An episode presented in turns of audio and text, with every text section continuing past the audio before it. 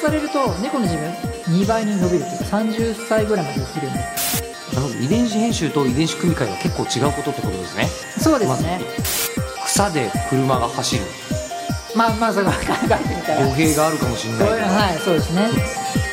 科学のラジオラジオサイエンティア科学のラジオこれは日本放送アナウンサー聞きたがり吉田久典が国立科学博物館認定サイエンスコミュニケーターで大学講師をしながら芸人をやっている不可思議変態人間黒ラブ教授とともにさまざまな科学サイエンスを根掘り葉掘りと聞いていく番組である科学のラジオラジオサイエンティア間違った話はしないけど正確さにこだわると逆に分かんなくなるので興味を持ってもらえたらこの世界はめっちゃ細かく説明してくれる人がいるのでそちらを参考にしていただきたいと思いますさて12月のテーマは2021年の科学ニュースうんもう一般人としては知らないことがいっぱい起きてたんだな科学の世界と思ってますがそうですね今日うんうん今日のテーマは何でしょうか今日は2022年そして未来へのキーワー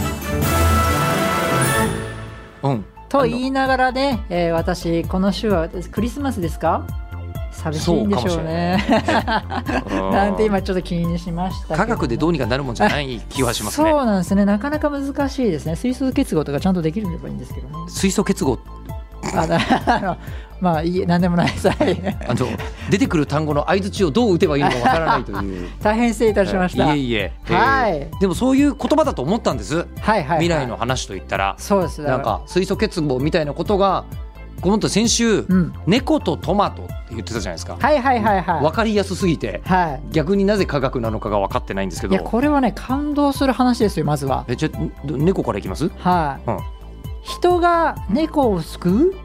東大で猫の腎臓病のお薬開発に2億円集まるん猫猫もまあ病気にはなりますよねはいはい、はい、で猫の腎臓病っていうものがあって研究してる人がいるのも理解できるんですけど、はいはいはいこの先のその2億円っていうのはどういうことですこれねあの開発されると猫の寿命2倍に伸びるというか30歳ぐらいまで生きるんですけえど猫もってそんなに腎臓弱めなんですかそうなんですよあそうなんだじゃあ猫猫も今この話聞いたらえマジにあかんみたいなマジにやか はあ今そのぐらい飛びついたと思うんですけ確かになんどか猫ってあの塩分の多いもの食べさせちゃいけないとか言うよね、これねあのーすごいんですよ、うんうん、何がすごいかっていうとうん、あの本当もあの腎臓猫の腎臓病ってもう有効の治療法ないんですねまあ体質的に弱いみたいなことになっちゃってるんですね猫としそてはうですあの、うんうん5歳頃から腎臓病に異常が出始めて死に至ることもあるぐらいなんですけどもあうん、これは開発すれされれば解消されれば30歳まで生きれる、ーうんそのぐらいのものなんですけども、うんおーなんですよ。だそはれいに一生懸命研究してる人がいるのは分かりますけど、はいまあ、こいつはなんだけど、うんやっぱりなんか国の予算とかだと、うんどう考えてもまあ人間の病気治す方に使いますよねまずはね。ただこれねコロナ禍で、うんあのこのあの猫のこの腎臓病のお薬 AIM っていうお薬があるんですけど AIM AIM っていうのがあるんですね。 AIM はいうんでこれがですねあのこの実験薬を投与するこの研実験をしようとしたんですねただそのコロナ禍にでもう企業がお金打ち切っちゃったんですよああ猫の腎臓病の薬せっかく作ってたのに。そう実験できない、んこれだともう作れないってなっちゃったんですねうんでそのニュースが流れた時にうん、多分相当みんな猫の腎臓病で困ってたんでしょうね深刻なんですよやっぱり猫の腎臓病ってこう結構透析にね行く行かなきゃいけない時もあるので、うんだからみんなからですねなんとお金が集まってですねうんこの2億円以上2億2000万かな細かく言うと猫好きの方からの募金が集まったんですかはい集まったんですよへでえそ、のニュースがまたでかくってうん2億2000万も集まったんでうん、あのいろんな企業とかもえそういうそうなんだってなってまた知らない企業がまたお金をね出しや出してくれたんですよねほうほうほうほうっていうふうに言って結構今ねお金が貯まったっていうニュースが出たんですそうだから募金が2億円集まったっていうのはとんでもなくすごいことなんですね自発的にですよね多分ね募金出してねそうなんですこれねあのよく今今あのシーズンサイエンスっていう言われて、はいあのこう研究者っていうのは研究費が国からいただくものが多いじゃないですか、うんうんでもこうみんなからのお金もこうであの研究を進めさせようっていうのがクラウドファン研究のクラウドファンディングとかうんいろいろ今広がってきてるんですね。うん、まあ募金もそうだしクラウドファンディングもそうだしそうってでこすとですそういうね。のを合わせてこの市民が主役で研究を進めるっていうのでうんシチズンサイエンスって言われてるんです。まあ確かにあのーさっきも言いましたけど。うん猫の病気を治すのに国家予算使うって言ったらちょっと待てっていう感じにはなりそうですけど、動きにくそうですよね。うん、ただあの猫の飼い主の方からすると、うんもうそっちが切実だったりするわけそうですそよね。うそそううそうそう。すると、うんじゃあいや私は自分の愛病のためだったら、うん、ああのお金出すよって人がいてそこの分野の研究が進むと。そうなんうんうんです。うんで今クラウドファンディングって日本の規模だと結構小さいんですよ。うん海外のアメリカとかのクラウドファンディングだと1億とか3億とかまあまあまあまああるぐらいなんですけど日本だとまあかなり珍しいぐらいなんですね。で今回その別に今回クラウドファンディングをやってるわけじゃないんですけどただ自然に集まっちゃったんででもこれってすごいシチズンサイエンスの可能性がすごい高くなったので。うん結構僕科学コミュニケーターっていう役割をやってますけどこのシズンサイエンスでこの2億円集まったっていうのはうん募金が集まったっていうのは結構シズンサイエンス界では結構でかいなとうん思ってますねこのでかさは。何の意味があるかというと国があのなんかお金出すとなるとみんな納得しそうなうんいかにもなやつだけど、うん本当はニッチだけどみんなの生活にすごいプラスよねみたいのが相当こうあのみんなの声はが大きかったんでしょうねだから結構その後動きやすくなったみんなのいろんな企業がうんうんうんそれを受けて猫の飼い主たちがこんなに困ってますよってことが分かるわけですもんねこれでね。そうですそうです、ねうん、で動き始めていろいろ話題になったんですけどこの AIM って実は人間にもああそうるなんですのよ。へえじゃあ猫を救うためだったけど最終的には人間を救うことにもなるかもしれないそういうことなんです。あじゃあ本当にど突破口がどこにあるかわからないっていうのが科学だからそうです。なんか国の人が全部科学のこと分かってるわけじゃないですもんね。そうです。だからわかりやすい猫を救うつもりが人間も救うかもしれないという。うんこれちなみに AIM って何かっていうと、あのーまあある種の血液中にあるタンパク質うんなんですけども、はい老廃物があると、あのーその AIM っていうのが飛び出して、うん老廃物をやっつけるんですよ。うでんきれいにする血液うを、んっていうやつなんですけど猫にも AIM あるんですよ。うんうんあるんですけどその老廃物と飛んでいく老廃物をこう除去にしに行かないっうんていうのがあるんですね。うん人間の場合普通の人間の場合だったら AIM っていう飛び道具のミサイルが その血液のたんあるタンパク質から出てくるんですけど、うんそれがもともとないんですよ。だから猫って弱いんですよ先天的に。うんうんうんうん猫が病気とかではなくてもともと機能しないものなのでなんでかなってことでじゃあその AI も作っちゃえばいいんじゃないのってことでそういうお薬なんですねうーん最近ではですね猫の AIM をミサイルを発射するうー薬もちょっと開発され始めてより今どんどん研究が進み始めててもより良くなるうんでそのこの研究がノウハウが人間の AIM にも効くので、うん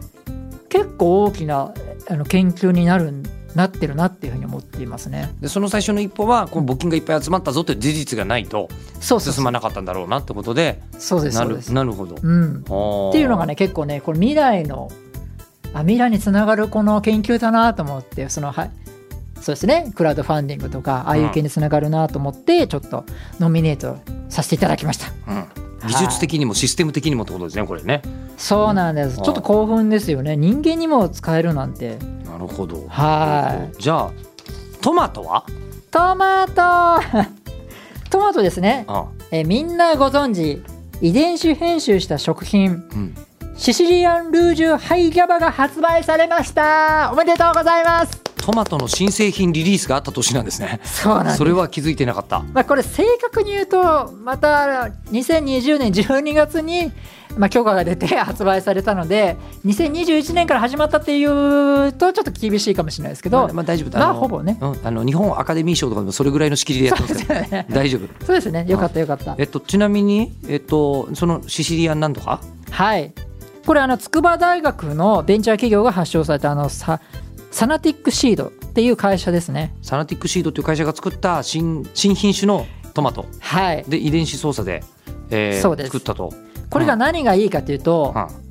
血圧も下げてうん心をリラックスさせる成分うんガンマアミノラク酸っていうまああーガンマアミノなんてこれそれは英語で言う書くとギャ略して GABA って言うんですけどおチョコレートとか売ってますねギャバ入りチョコレートと あか、ーね、でもそうですそうですそうですね、うんうんはいそれがあのー普通のトマトよりも45倍うん増やしたものを遺伝子編集で作ってですね、うんほうほうほでそれをお販売したっていうのはあの初めてなんですね日本は、うなんか遺伝子編集って、うん、なんかほらあの食品のパッケージに遺伝子組み換えでないみたいなのとか書いてあるじゃないですか、はいはいはいはいえっと日本っていつの間にか遺伝子組み換えしたやつ売ってよくなってるんですか、そうですそうですそうですそうですあそうなんだこのギャバトマトは遺伝子編集はしたけどもそのトマトの元の遺伝子なんですよね外部から例えばマウスの遺伝子をトマトに入れてるとかではないのでうんそれだと相当審査が厳しいんですけども、うんこのギャバトマトっていうのはあの元々のトマトをただ機能しなくしただけなんですよあのギャバ作るの邪魔してたところをそうです外しちゃったみたいな、はい、でも機能させなくなっちゃったので、うんうんギャバをいっぱい作るようになったんですけども、うんうんそうしただけなんですね。うん、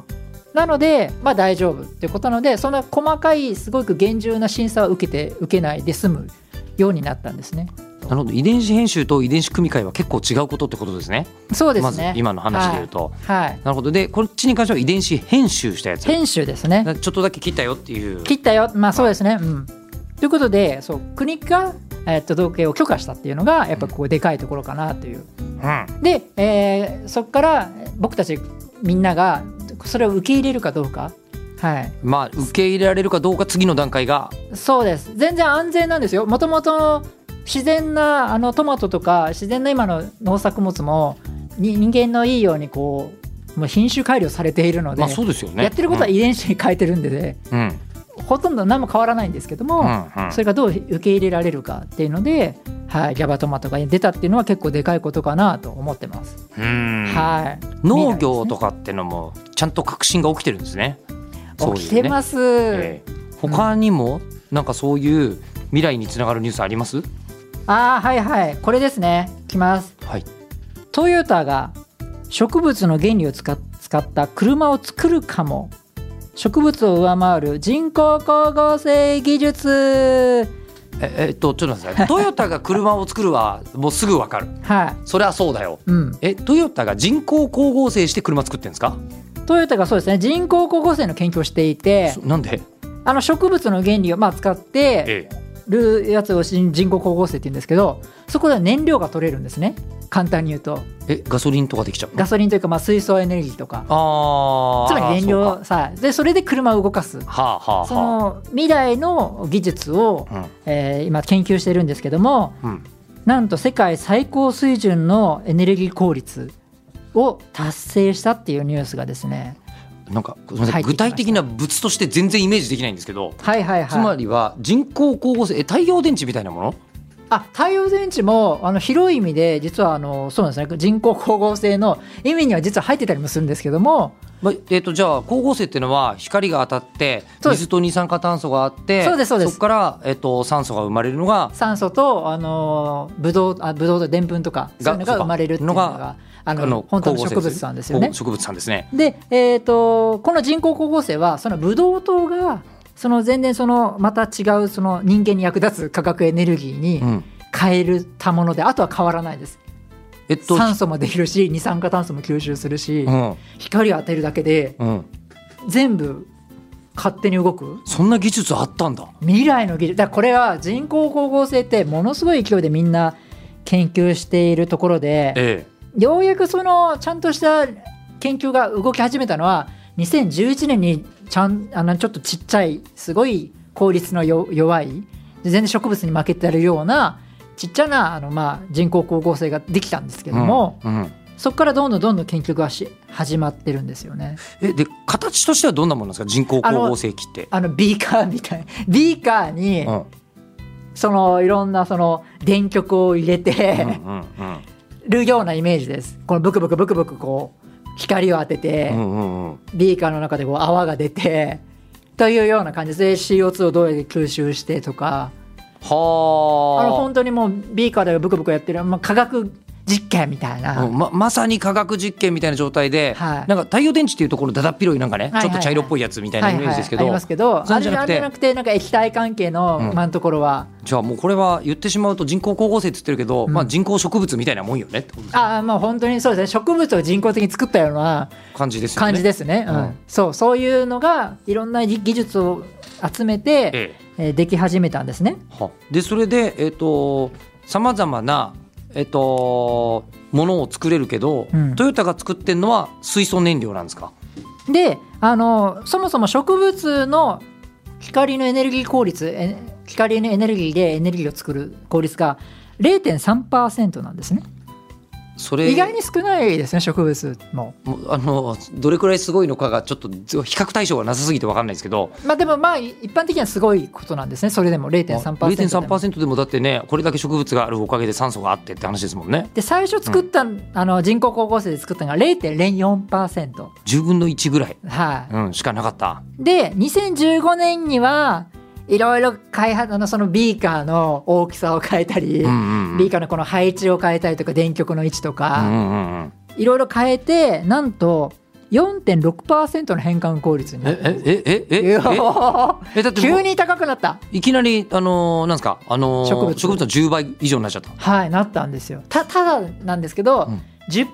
以上超えないとやっぱ工業的にならないうまくいかないよねみたいなうん、があるんですよそれは経済効率の問題ですか。経済効率おとか金お金の問題。はい、はいうんでそれで今回いろいろそのまた配置を人工光合成のそのその入れ物変えたりあといかに二酸化炭素をこう吸収させたりとか効率よくこう吸収できないんですよできなかったんですよ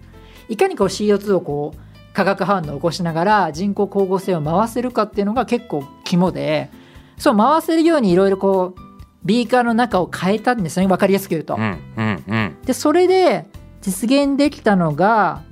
7.2%今回お今年？今年2021年そこまで来たんです行かき。ましたあら。これなかなか難しいあの